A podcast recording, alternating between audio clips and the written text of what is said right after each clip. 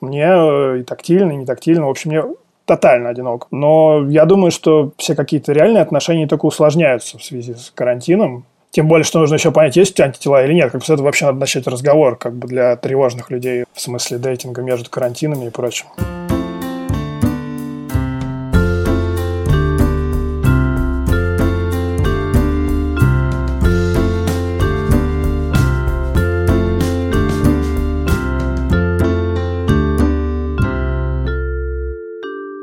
Привет, это подкаст «Норм», снова из самоизоляции. Меня зовут Настя Курганская. Меня зовут Даша Черкудинова. Всем привет. Мы записываем этот выпуск 28 апреля, уже почти полтора месяца, как мы сели на коронавирусную самоизоляцию. Мы не знаем, сколько нам еще нужно будет на ней сидеть. И, честно говоря, это испытание и для нас, и для миллионов людей по всему миру.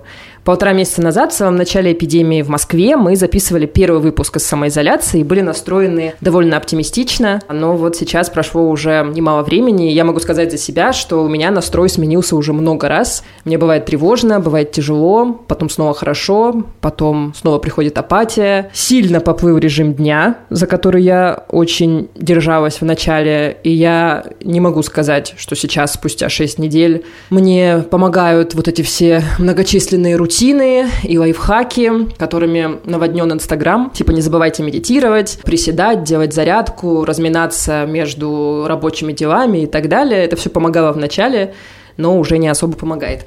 Но самое главное испытание – это перемены, которые случились с коммуникацией, с общением. Мы не видим сейчас почти друг друга офлайн, разговариваем только по зуму и в чатах. Семейные люди и люди в парах проводят почти все время только друг с другом в четырех стенах, и это тоже становится испытанием. Но про это лучше знает Даша, чем я, потому что семейный человек из нас двоих только она. Но я, честно говоря, мне кажется, более-менее нормально провожу изоляцию. Не то чтобы я как-то сильно страдаю. Оказалось, что я героиня мема, типа они называют это изоляция, а я называю это просто свой образ жизни. Ну, то есть я скучаю по каким-то вещам, типа там сильно не хватает какой-то физической активности, хочется в спортзал, хочется просто иногда сменить место, то есть как-то переместиться куда-то, например, в кафе.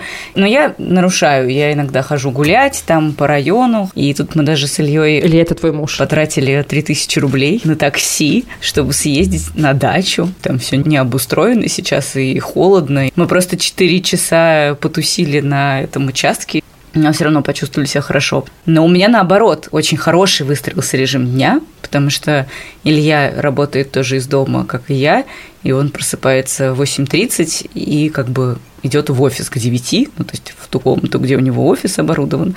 А я раньше, признаться, когда он уходил в офис физически, могла еще придавить часика 2-3, поспать, все проспать и ничего не успеть, и начинать там делать работу ночью, типа до двух часов ночи. А сейчас уже как-то вроде не приляжешь, потому что у него там звонки, что-то такое, он ходит туда-сюда. И я сажусь тоже такая в 9 утра, такая, о, контент, работаю, и стала ложиться пораньше, и даже несколько раз выходила на утренние пробежки в 6 утра, что вообще совершенно небывалые для меня вещи. Не знаю, а сохранится ли что-нибудь из этих новых привычек в мирное время, но достаточно прикольно. Я рада, да, что сегодня в нашем выпуске ты будешь отвечать за позитив, а я за депрессию. Не, ну интересно, кстати, ты сказала, что для тебя не работают всякие вот эти штуки, типа там приседать и делать йогу, и они работали сначала, а теперь нет. А у меня наоборот. То есть я пару первых недель изоляции провела в каком-то вот этом сумбуре. Типа я ела, спала как-то не по расписанию, работала по ночам, днем там дрыхла, все прочее, а потом как-то я взяла себя в руки, начала готовить. Может быть, это просто разными циклами проходит. А потом эти циклы еще повторяются, а потом они снова меняются по нескольку раз. Я вчера начала снова заниматься с психотерапевтом и посвятила наш сеанс тому, что я ныла тому, как мне стало грустно, тяжело и апатично на карантине. И я все время говорила это слово типа апатия, апатия, меня накрывает апатия, и я там часто просыпаюсь утром и не понимаю, зачем мне вставать сейчас, если я могу встать через час и ничего не изменится. И психотерапевт задавал мне такой вопрос. Апатия – это отсутствие энергии. А вот на что вы потратили эту энергию? Я не смогла ответить, довольно интересный вопрос, но, видимо, ответ заключался в том, что я испытывала какое-то чувство, которое у меня эту энергию забрало все предыдущие недели карантина, но я не смогла понять, какое чувство я испытывала. Интересно. И что меня так сильно истощило. Друзья, в этом выпуске мы с Дашей больше практически не будем говорить друг с другом, а будем говорить с нашими слушателями о том, как изменились их отношения, их коммуникация, их общение друг с другом в изоляции, что они чувствуют, и поговорим о любви и об одиночестве в карантине. В первой части Даша обсудит семейной парой наших слушателей, что хорошего и плохого случается с любовью во время пандемии. Во второй части мы послушаем несколько коротких историй о романах, возвращениях к бывшим и даже расставаниях во время изоляции. А в третьей части Настя и наш постоянный слушатель Саша обсудят, как они переживают карантин в полном одиночестве. Перед тем, как начать, мы напоминаем вам о том, что у нашего подкаста есть Инстаграм и Телеграм That's Norm. Мы оставили ссылки в описании выпуска. Подписывайтесь на них. Мы выкладываем туда дополнения, всякие важные ссылки, о которых мы говорим в подкасте, и фоточки наших героев. Да, и еще мы хотим вам рассказать, что у нас выходит второй сезон подкаста «Сделал сам». Это подкаст про бизнес, и этот подкаст веду я и мой бывший коллега Олег Хохлов. Сейчас он работает в издании The Bell. И в этом сезоне мы с Олегом обсуждаем, как бизнес чувствует себя на карантине и во всем вот этом коронавирусном безумии. Мы уже поговорили с кухней на районе, мы уже поговорили со школы Skyink. На днях у нас вышел выпуск про то, как бизнес перепридумывает сам себя Послушайте его обязательно. И это не все. Еще у нас вышел подкаст «Новое материнство». Это спин подкаста «Норм», который мы делаем совместно со студией подкастов «Либо-либо».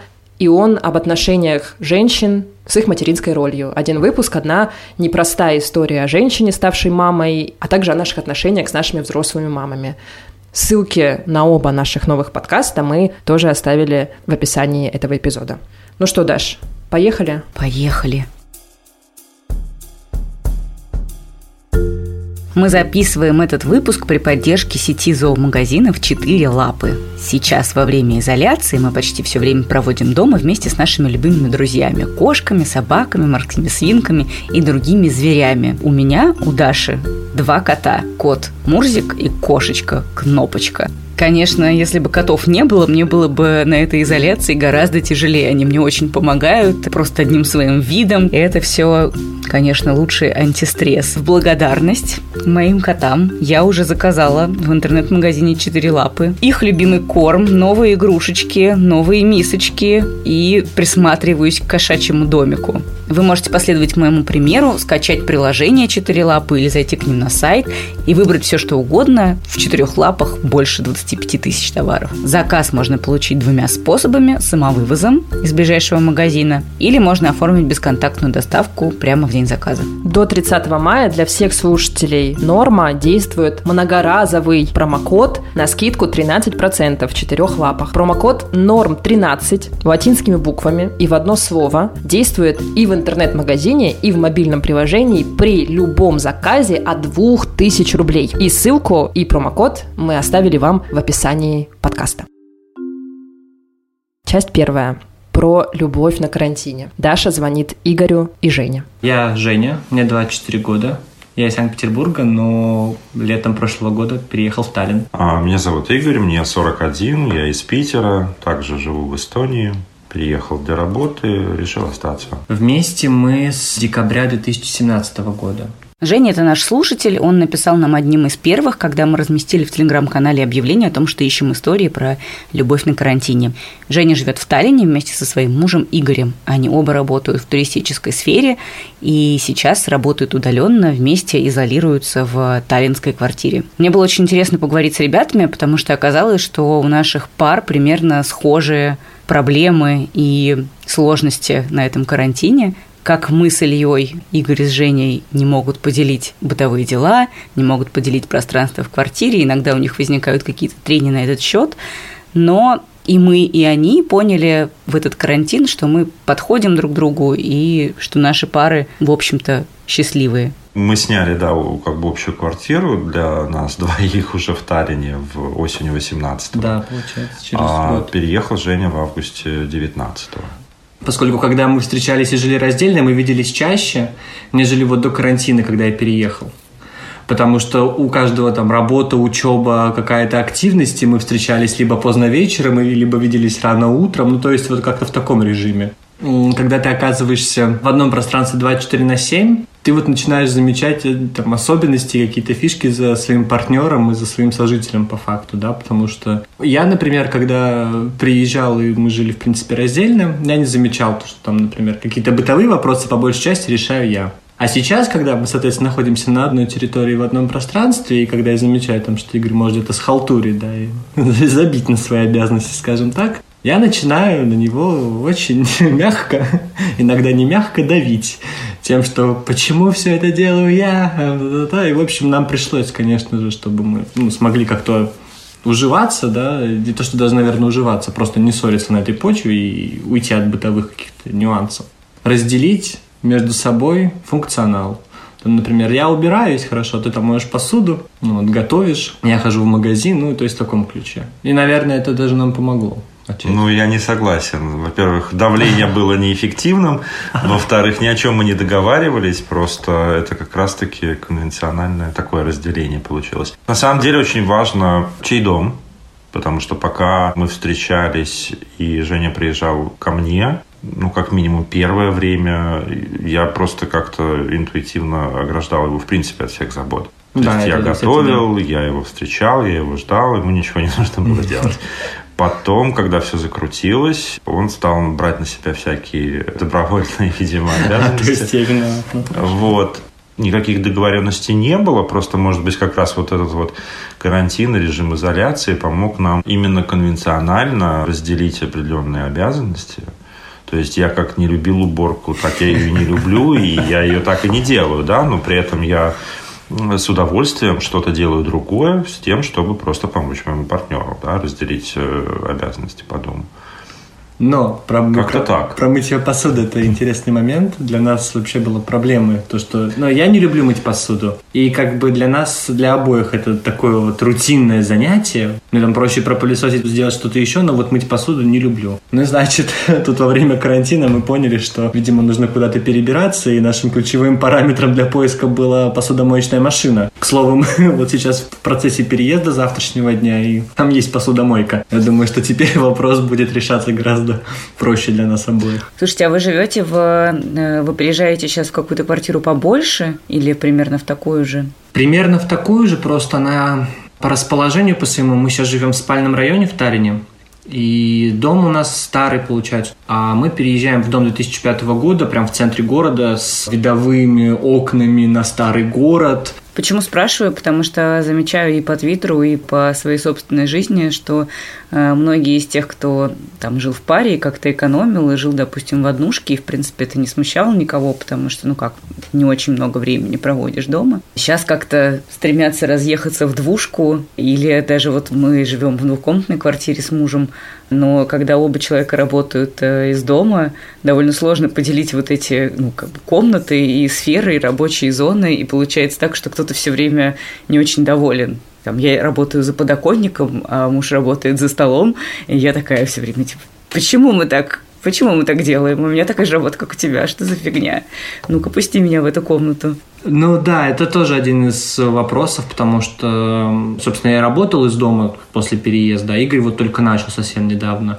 Я, конечно же, сейчас стараюсь вот комнату большую нашу гостиную, поскольку здесь находится его компьютер стационарный, в рабочее время она выделена под него. То есть я стараюсь его там не беспокоить и как-то располагаться в спальне и на кухне. А с учетом того, что кухня очень маленькая, и как такового стола тоже нет, это что-то переходящее вот из подоконника в платформу какую-то для двух людей, как бы ну, проблематично в течение дня постоянно еще и в одном пространстве находиться. Я привык, что мне нужно там походить. Я когда говорю по телефону, я из комнаты в комнату хожу.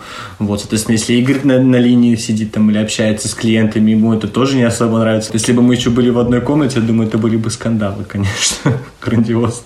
Да, у нас такая же проблема. Я тоже ну, уступила Илье вот эту большую комнату. Но, конечно, я потеряла вот эту роскошь посреди рабочего дня сесть и там, не знаю, сделать какую-нибудь йогу, когда ты устал, потому что в спальне там все слишком маленькое. Ну вот я тоже, я пытаюсь делать домашние тренировки, и я попытался их делать в спальне. в какой-то момент пришел Игорь и сказал, что у нас с дверьми, почему они стучат. Я говорю, это я делаю ну, как бы тренировочку, это мои ноги касаются дверей. Просто расстояние между кроватью и дверью очень маленькое, поэтому приходится выкручиваться.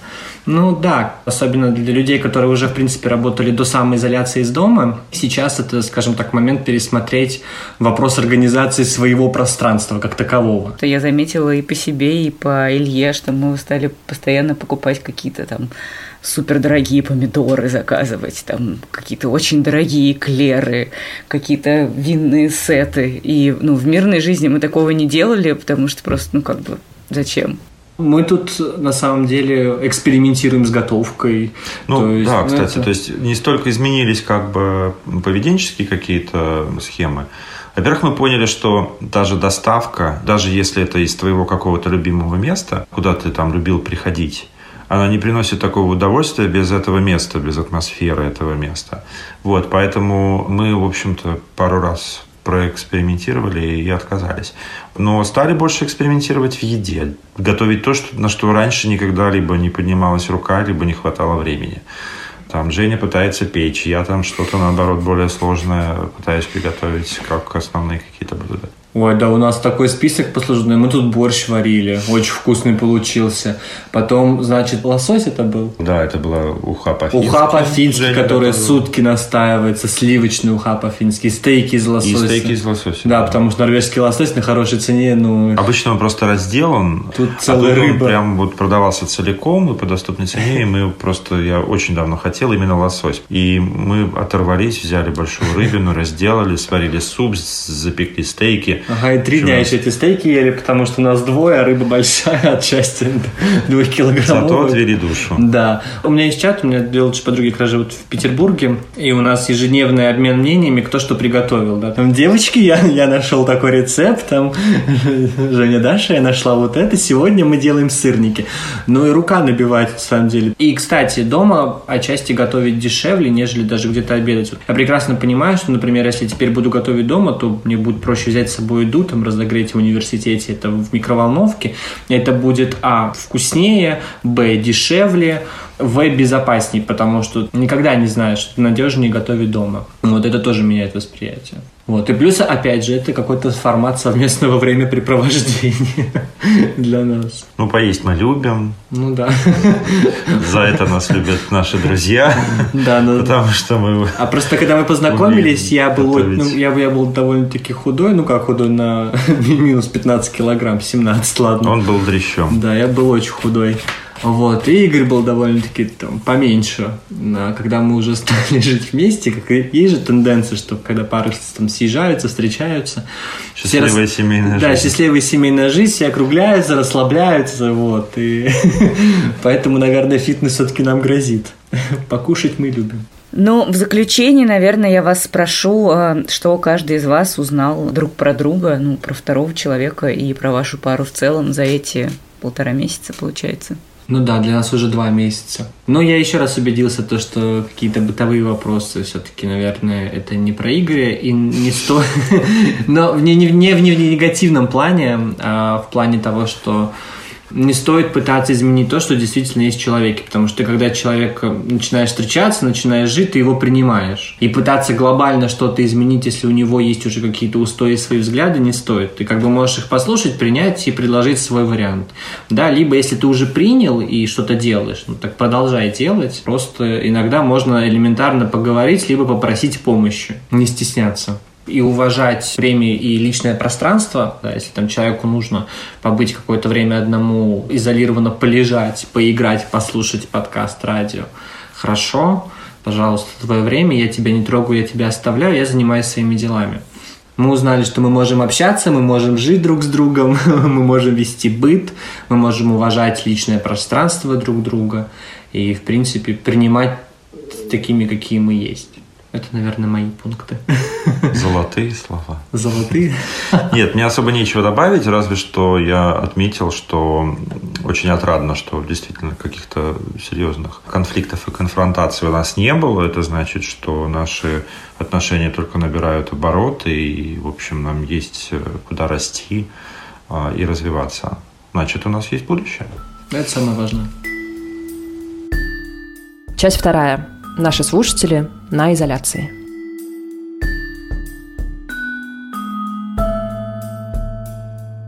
Как уже рассказывала Даша, несколько дней назад мы просили подписчиков нашего телеграм-канала рассказать свои истории об отношениях, романах, возвращениях к бывшим партнерам, переездах к новым, расставаниях и разных новых этапах, которые случились с ними во время самоизоляции.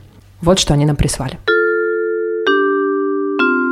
Привет, меня зовут Женя, мне 24 года, и я уже больше 8 лет живу и работаю в Испании. Здесь карантин длится уже примерно полтора месяца. У нас все это началось еще в середине марта. И можно сказать, что карантин застал меня в довольно важный момент моей жизни, потому что где-то в начале марта я как раз закончила один фрилансерский проект и начала активно искать постоянную работу. И примерно к концу апреля я планировала переезд. В силу обстоятельств я сейчас живу с отцом, и я собиралась наконец-то съехать в отдельное жилье. А в итоге получилось так, что мы оказались заперты вместе на неопределенный срок. У меня есть молодой человек, у нас с ним отношения на расстоянии. Он живет в России.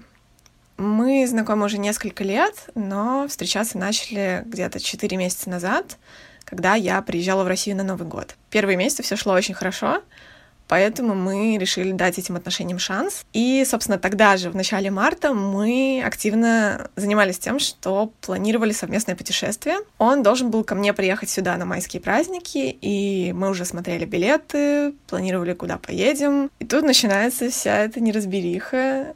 Э, авиакомпания объявляет об отмене рейсов, э, страны закрывают границы, в Испании объявляется чрезвычайное положение, э, нас сажают на строгий карантин, и я сижу и просто не понимаю, что происходит. Но, если честно, поначалу я как-то не воспринимала все происходящее всерьез, и до мая тогда было еще далеко, казалось, что все еще успеет разрешиться. Но никак не разрешалось, и становилось только хуже. И тут уже начались проблемы, потому что в какой-то момент меня прямо с головой накрыло ощущением безысходности и абсолютным непониманием того, что будет дальше. Когда мы в следующий раз увидимся, будет ли это летом или осенью или вообще в этом году. Даже если по каким-то супер оптимистичным прогнозам, например, к лету э, восстановится сообщение между странами, откроются границы и все такое, не будут ли цены на билеты какими-то неподъемными и очень высокими потому что авиакомпаниям нужно будет компенсировать убытки. То есть даже если у нас будет такая возможность, сможем ли мы себе позволить увидеться э, в ближайшие месяцы? Помимо всего прочего, как я уже упоминала, я нахожусь на карантине не одна, я живу с отцом. У нас не очень большой дом и очень хорошая слышимость, из-за чего мы с моим молодым человеком больше не можем, например, созваниваться по скайпу. И это, конечно, тоже усугубило ситуацию, потому что Видеозвонки очень помогают в отношениях на расстоянии и дают такое ощущение близости. И, конечно, напряжение потихонечку накапливалось и в какой-то момент переросло в конфликты. Я начала срываться, и дело дошло вплоть до того, что в какой-то момент я хотела разорвать эти отношения просто для того, чтобы иметь хоть какую-то определенность и понимать наверняка, что дальше уже вот точно ничего не будет. Э, но мы, к счастью, это обсудили, побороли кризис, и сейчас все более-менее стабильно. Что мне помогает в этой ситуации? Я просто стараюсь не думать о будущем. Не думать о том, что с нами будет, когда все это разрешится. Просто плыть по течению. Э, мы, например, установили для себя такое правило э, не обсуждать планы на будущее. Типа, вот когда приедешь, мы обязательно туда сходим. Надо будет обязательно попробовать заняться этим вместе. Меня такие фразы безумно расстраивают. Я сразу начинаю думать о том, что, возможно, этого никогда не произойдет, или оно произойдет, но очень не скоро. Ну, это очень неприятная ситуация. Всем привет! Меня зовут Диана Садреева, мне 32 года, и несколько недель тому назад я переехала в дом к бывшему мужу, который является отцом моих детей, 7-летней дочери и трехлетнего сына. Самым страшным во время изоляции для меня стало осознание того, что а, я совершенно одна из, из взрослых, да, из общих людей, которым есть какое-то дело к здоровью моему и моих детей. То есть у всех свои проблемы, у всех свои семьи, свои дети, свои родители. Каждый находится сейчас в своих уголках. И мне стало очень страшно, очень страшно стало осозна... осознание того, что если со мной что-нибудь случится, то что же будет с детьми? Этот страх прибавился еще к неудобным моментам, к панике, которую я вдруг стала испытывать, когда понимала, что мне необходимо выйти за продуктами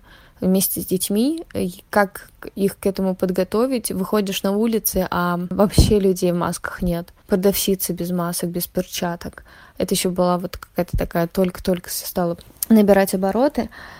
И, в общем, паника и страх, и ощущение одиночества — это было то, к чему я никак не могла себя приготовить. Я переехала в Москву в сентябре прошлого года, а мой бывший муж остался в Казани. А жили мы с ним вместе, как муж и жена в официальном браке 8 лет. А развелись мы два года тому назад. Но даже несмотря на это, когда я написала ему сообщение о том, что мне очень страшно, забери, пожалуйста, он меня спросил, что случилось. Я ответила, что очень страшно, опять же. И через два дня он приехал. Я его спросила, как ты себя чувствуешь. И он так отшутился, сказал, что у него не было никаких шансов мне отказать, потому что я а, была напугана очень сильно. Если я напугана, то значит, что это серьезно, что нужно меня спасти, скажем так. Спасая меня, он спасает и состояние детей. Но при этом пошла третья неделя, и я могу сказать, что то было интересное наблюдение и осознание того, что люди не меняются. То есть э, все те недостатки, которые ну, мне казались его недостатками, а ему кажется моими недостатками, они все остались на месте. Ни один коронавирус и ни одни вынужденные обстоятельства снова с этим вместе нас не справят. Поэтому тем, кто со скандалами расставался, например, и сейчас хотят объединиться, потому что им страшно, то, наверное, нужно быть готовым к тому, что эти скандалы будут продолжаться. А тем, у кого было все окей, и для кого бывший партнер сейчас больше все-таки друг, чем бывший партнер, то да, да, почему бы и не съезжаться и не пережить сложный период вместе. Настя, привет. Меня зовут Люба, а, я живу в Амстердаме, я очень люблю и постоянно слушаю ваш э, с Дашей подкаст. Моя любовь началась во время карантина, закончилась во время карантина.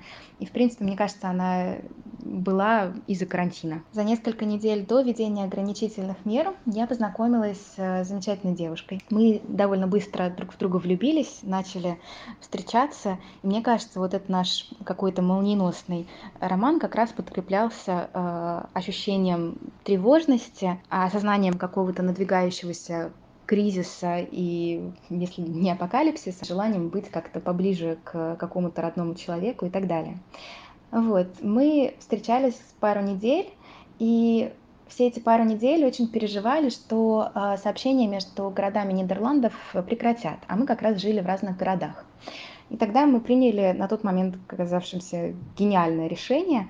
Мы решили съехать, да, буквально вот через две недели. Мы съехались, и настолько же быстро, как наши отношения начинались, так же быстро они и закончились потому что тут же мы, конечно, поняли, что съезжаться через две недели э, после долгой жизни в одиночестве, даже под влиянием карантина, это, наверное, слишком, что вообще-то мы не привыкли жить с кем-то и очень ценим личное пространство, которого, э, как можно понять, не так уж, чтобы много в однокомнатной квартире. Мы устали друг от друга буквально за несколько дней, и после этого решили, что, наверное, даже карантин не стоит того, чтобы съезжаться с человеком просто так. Поэтому так же быстро, как карантин нас свел, так же быстро карантин нас и развел. Часть третья про одиночество. Настя звонит Саше.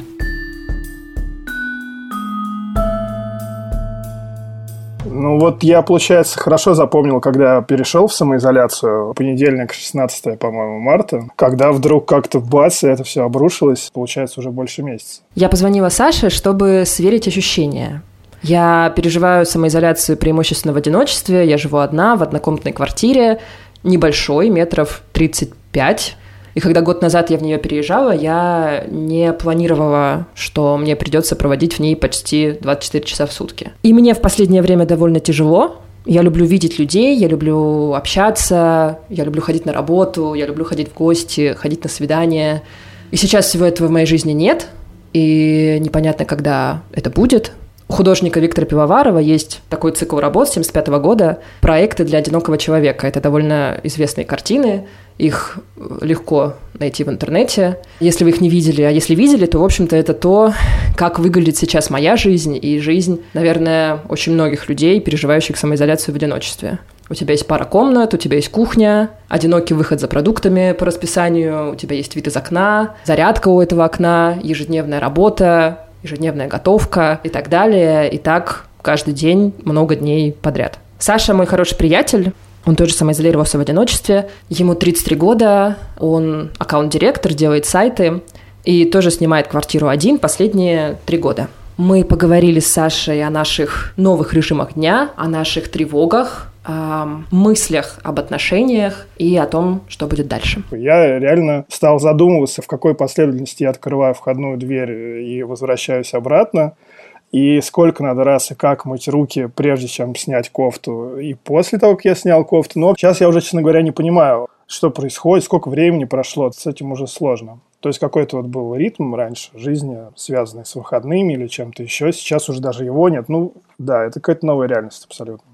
А какой у тебя распорядок дня? Он, кстати, достаточно устоявшийся, но вот последнюю, опять же, неделю что-то пошло не так. Я раньше стал по будильнику в 10.30, а теперь я встаю в 2, потому что 10.30 это уже какое-то сверхусилие, и я уже не понимаю, зачем его стоит прилагать. При этом продуктивность, конечно, как выяснилось, в карантине ситуация начала реально распадаться в какой-то момент. Вот эти попытки работать днем, потом какой-то перерыв перед попытками работать вечером. Попытки работать вечером откладываются все позже и позже и позже, а что-то нужно сделать на следующий день. Ну, в общем, в итоге я ложусь в 5 с трудом и встаю вот во сколько встаю. Опять же, послушав какие-то стоны малого среднего бизнеса, особенно рестораторов, плача как бы, я подумал, что я легко отделался, потому что ритм, конечно, снизился у других. У меня он, по сути, такой же. А что ты чувствуешь вообще в связи этого всего? Тебе стрёмно, стыдно, тревожно, или наоборот нормально и хорошо? В тупике в каком-то. Ну, то есть, э, как будто бы все просто стало на паузу. Вот вроде бы не, для меня не очень много всего изменилось, из-за того, что я как бы и так жил один э, достаточно давно и э, работал из дома. Оказывается, что то, что было, было важным, и сейчас я просто в прострации нахожусь. Это шок, шок, я не знаю. То есть у меня, ну, как бы сейчас one day at a time режим. Вот в частности, надо как с собой договориться, сколько сырков съесть в день, э, есть семечки вечером или нет. Вот э, какая-то рутина, которая меня поддерживает, потому что ну, почему-то выйти вовне нельзя. И вот это тоже ощущение достаточно шизофреничное, потому что я смотрю на улицу, ну, там люди ходят, и я тоже выхожу на улицу. И когда выходишь, нет ощущения, что что-то не так. И это в наложении на то, что ты постоянно думаешь, какой рукой закрыть дверь, и что я потом этой рукой буду делать. Вот это когда сталкивается с вроде бы так с виду обычной реальностью тяжело. Часто выходишь на улицу? Ну, вот сейчас прям редко. То есть, это тоже странно, потому что вот первый день был самого жесткого карантина. То есть, когда я думал, что все, конец света наступило, я реально задумывался о том, какая мне нужна еда, что мне нужно запасти. То есть, я как бы подготовился к тому, что если все отменят магазины э, и еду отменят, то я продержусь. Но вот начиная со второго дня уже какой-то произошел отскок, как сейчас любят говорить, и я начал ходить. И это меня первые две или три недели поддерживало до введения пропусков, потому что я ходил там по 2-3 часа в день каждый день. И все было хорошо, но потом, даже, может быть, не из-за пропусков, а почему-то меня накрыла какая-то именно тревога. То есть я в какой-то момент пришел, и там, как обычно, лежа на кровати с ноутбуком на груди, который греется периодически. Собственно, я подумал, что что-то, возможно, у меня в груди не так.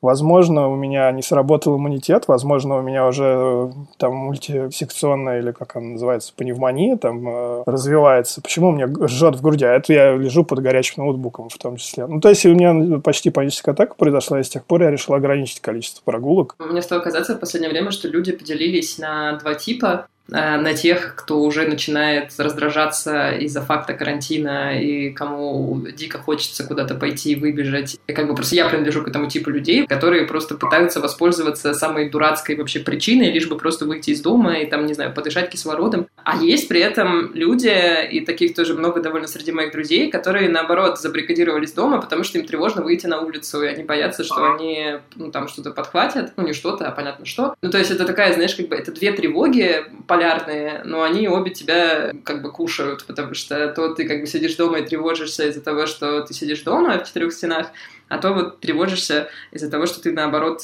должен выйти из дома, а ты не можешь из него выйти, потому что тебе страшно.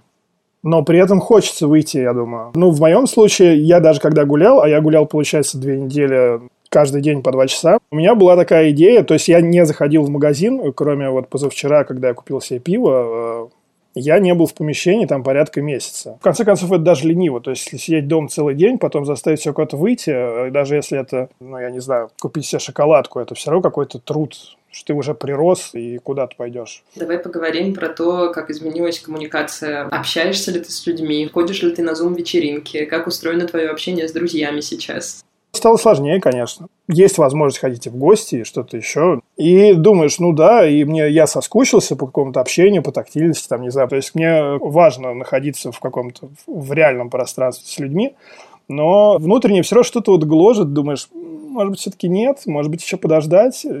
А в плане зума, как бы оно иногда, э, ну, спонтанно как-то происходит. Ну, как бы это не какая-то массовая тема, что я взял и перенес все коммуникации в офлайн, которые у меня были в онлайн. Почему-то.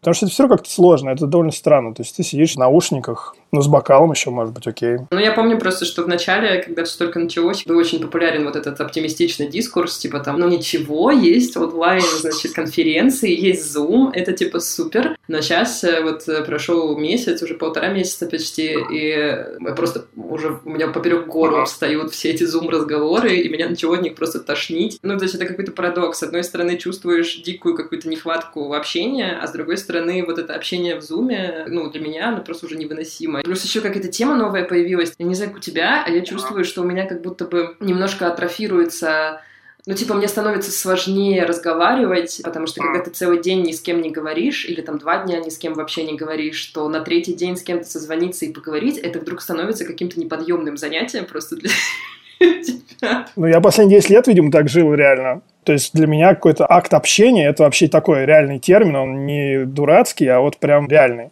И сейчас это еще сложнее. То есть, ну, ты думаешь, ну, как бы, ну, Zoom, не Zoom, тут даже из дома никуда выходить не надо, а это надо поговорить. То есть, вот у нас, окей, э, не, необычный разговор, но я внутренне как-то к нему, типа, готовился эмоционально. Думал, блин, это надо проснуться, ну, хорошо, что 4 часа, там еще есть возможность хоть как-то в себя прийти, и у меня такое отношение в целом. То есть я прям реально чувствую, что атрофируются у меня какие-то социальные науки. И не знаю, как вот сейчас снимут карантин, это как будто бы ты с повязкой на глазах жил, и потом тебе ее сняли, и ты еще закрываешь глаза, там месяц примерно, потому что свет слишком яркий, надо привыкнуть как-то будет. Я вообще не понимаю, как можно будет жить после карантина, как общаться, как пить разливное пиво. Все как тревожно. Но ты чувствуешь одиночество? Да, да, да, да, да. Я подумал, что, конечно, не худо было бы еще бы там, может быть, какое-то существо человеческое, чтобы тоже было, например, заперто со мной в квартире, тогда было как-то, может, поинтереснее. Хотя, ну, как бы я не очень себе представляю, как можно было бы... Ну, у меня просто еще квартира, конечно, маленькая, и я тут сам себя утомляю. А как можно было бы с кем-то сожительствовать, не знаю. Особенно с детьми, вот это я не понимаю, конечно, да. Как люди это вывозят, сложно. То есть я смотрю в сторис там и так далее, многие друзья, которые живут нормальными семьями, Хотя не знаю, что теперь нормально. Вообще, возможно, надо осечься тут на этом слове «нормальная семья». Ну, в общем, семьями какими-то. Ну, и, в принципе, как вот быть запертым с другим человеком, тоже мне не очень понятно.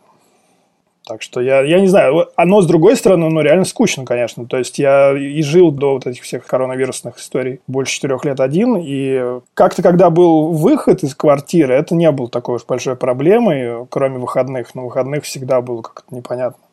А сейчас выходные, они не прекращаются вроде бы. И это реально уже, ну, прям вот тумачит. Я не могу, не знаю. Повод задуматься о личной жизни, возможно, да. Что с ней делать? Неприятно задуматься. Но у меня кошка есть. Кошка хорошо. Она еще не собака, мало от тебя хочет, и только услада, в общем. Ты разговариваешь с ней? Ну, я э, как бы не до такой степени еще, видимо. Я разговариваю со всеми предметами в доме, я поймала себя на том, что я, ну, как бы я занимаюсь, значит, по приложению Nike Training Club.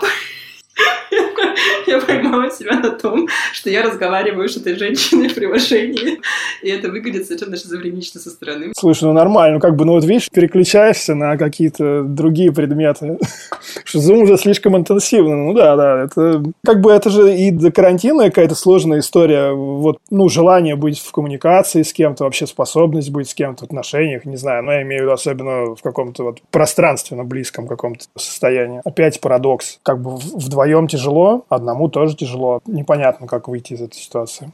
Кроме алкоголя, конечно, который все делает проще с видом. Слушай, а если представить такой сценарий, допустим, у нас сейчас заканчивается через месяц какой-то строгий карантин, и мы там, значит, выходим на улицу, у нас ну, случилась плата и так далее, а потом проходит несколько месяцев, как бы вполне вероятный сценарий, и нас снова сажают по домам. Держа в голове вот этот сценарий того, что, возможно, такая жизнь будет какое-то длительное время, поменяет ли это твое отношение к своей личной жизни? То есть, грубо говоря, попробуешь ли ты, постараешься ли ты кого-то найти? Переосмыслишь ли ты как-то свое одиночество? Хотелось бы ответить, что да, но, конечно, нет.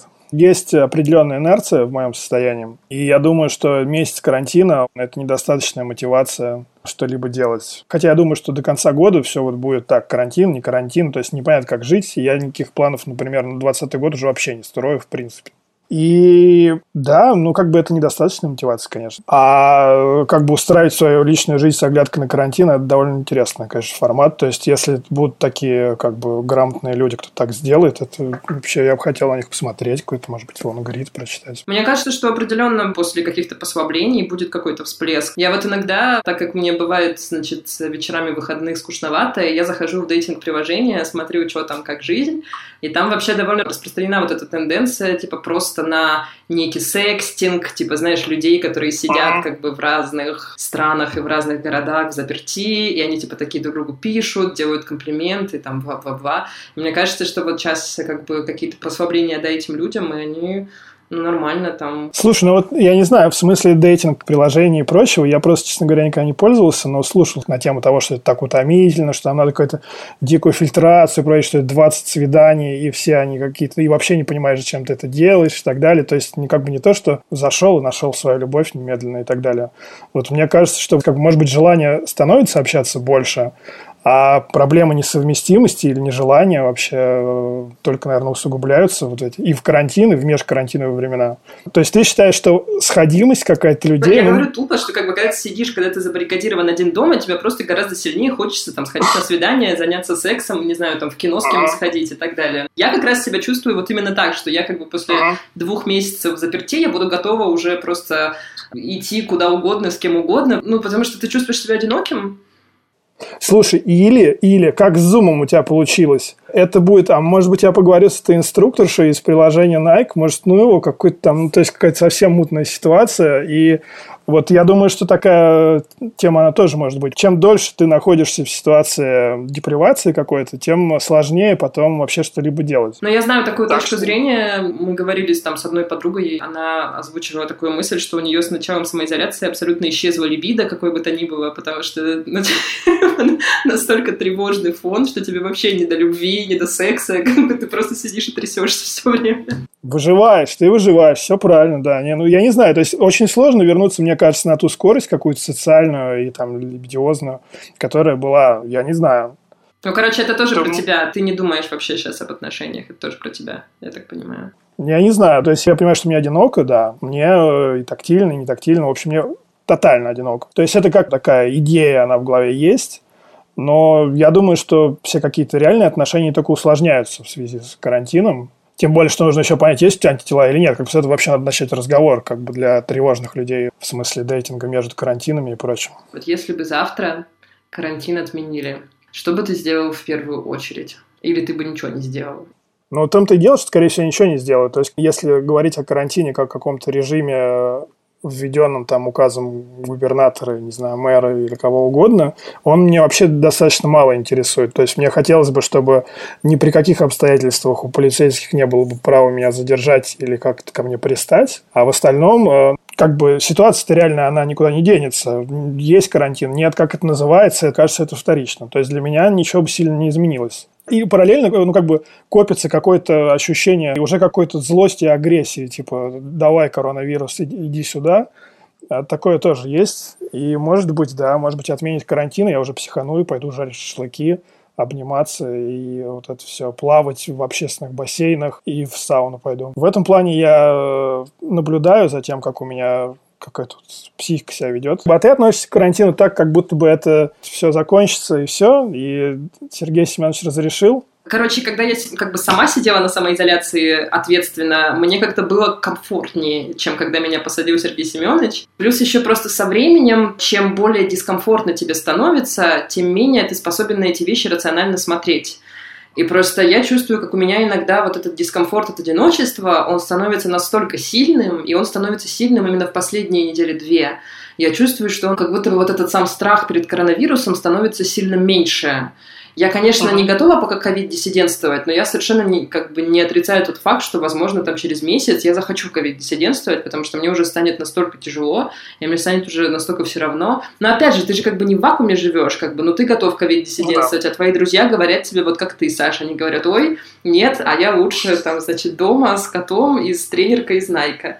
И, в принципе, их тоже можно... Ну, то есть, тут еще, понимаешь, есть проблема того, что вы эти выборы все делаете поодиночке сами, и кто-то уже готов там выйти на улицу и пойти за ручку гулять, а кто-то такой, типа, блин, нет, я не, не буду выходить на улицу еще полгода, пока, типа, не изобретут вакцину. Это тоже вас делит всех на какие-то лагеря. Но я чувствую, да, что у меня карантин начинает, и вообще вот эта вся, весь этот самоизоляционный став начинает вызывать раздражение. И что самое мерзкое, ощущение дня сурка. И это просто чудо. Вот с этим я пока не понимаю, что делать, потому что, ну, я уже все сделала. Я записалась на онлайн-психотерапию, я записалась на э, скайп английский, для того, чтобы мои дни были просто чуть-чуть разнообразнее, чтобы я не просто, значит, утром вставала, садилась работать и ложилась потом обратно, а чтобы, ну, какие-то происходили события. Дни, правда, все слились в один, и психологически это тяжело все выносить. Слушай, ну вот я, кстати, с тобой очень согласен на тему принудительной и самоизоляции, прям, ну, какой честной самоизоляции. Потому что, честно говоря, меня накрыло всего лишь неделю назад, я ложился и начал думать, как я обычно думаю, что вот я пойду с утра поем драников, потом пойду на работу, потом я погуляю.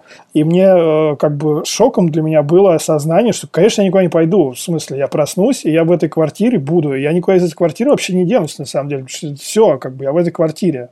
И это только неделю назад случилось. Ты понимаешь, что деться-то некуда, да. Наверное, да, я, я совершенно согласна. И я еще, мне кажется просто, что восприятие ситуации очень сильно меняется в разных точках, потому что вначале тебе кажется одним образом, потом там через два месяца другим образом, потом после этого, когда ты уже не сидишь на самоизоляции, а вышел с нее, ты уже вообще по-другому смотришь на эти события. Ну, и да. тебе, ну, то есть, ну да.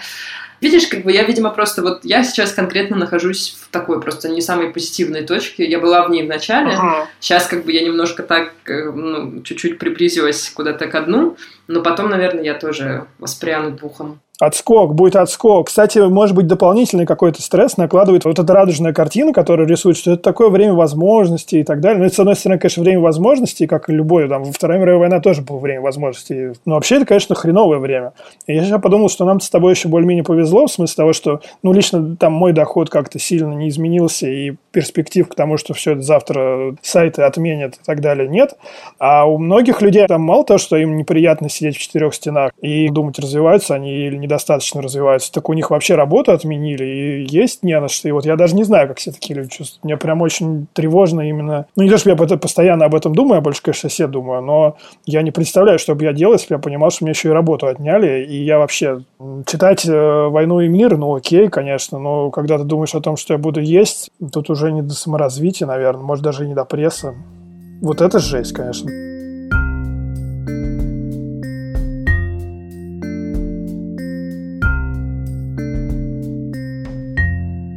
Это был подкаст «Норм». Слушайте нас во время пандемии и после нее. И не забывайте ставить нам оценки в iTunes, если вам понравился этот или любой другой наш выпуск, чтобы как можно больше слушателей могли о нас узнать. И пишите нам, пожалуйста, в комментарии о том, как вы себя чувствуете на карантине и какие у вас отношения с вашими парами, партнерами, домашними животными, родителями и так далее. Меня зовут Даша Черкудинова. А меня зовут Настя Курганская. До встречи через пару недель. Пока-пока.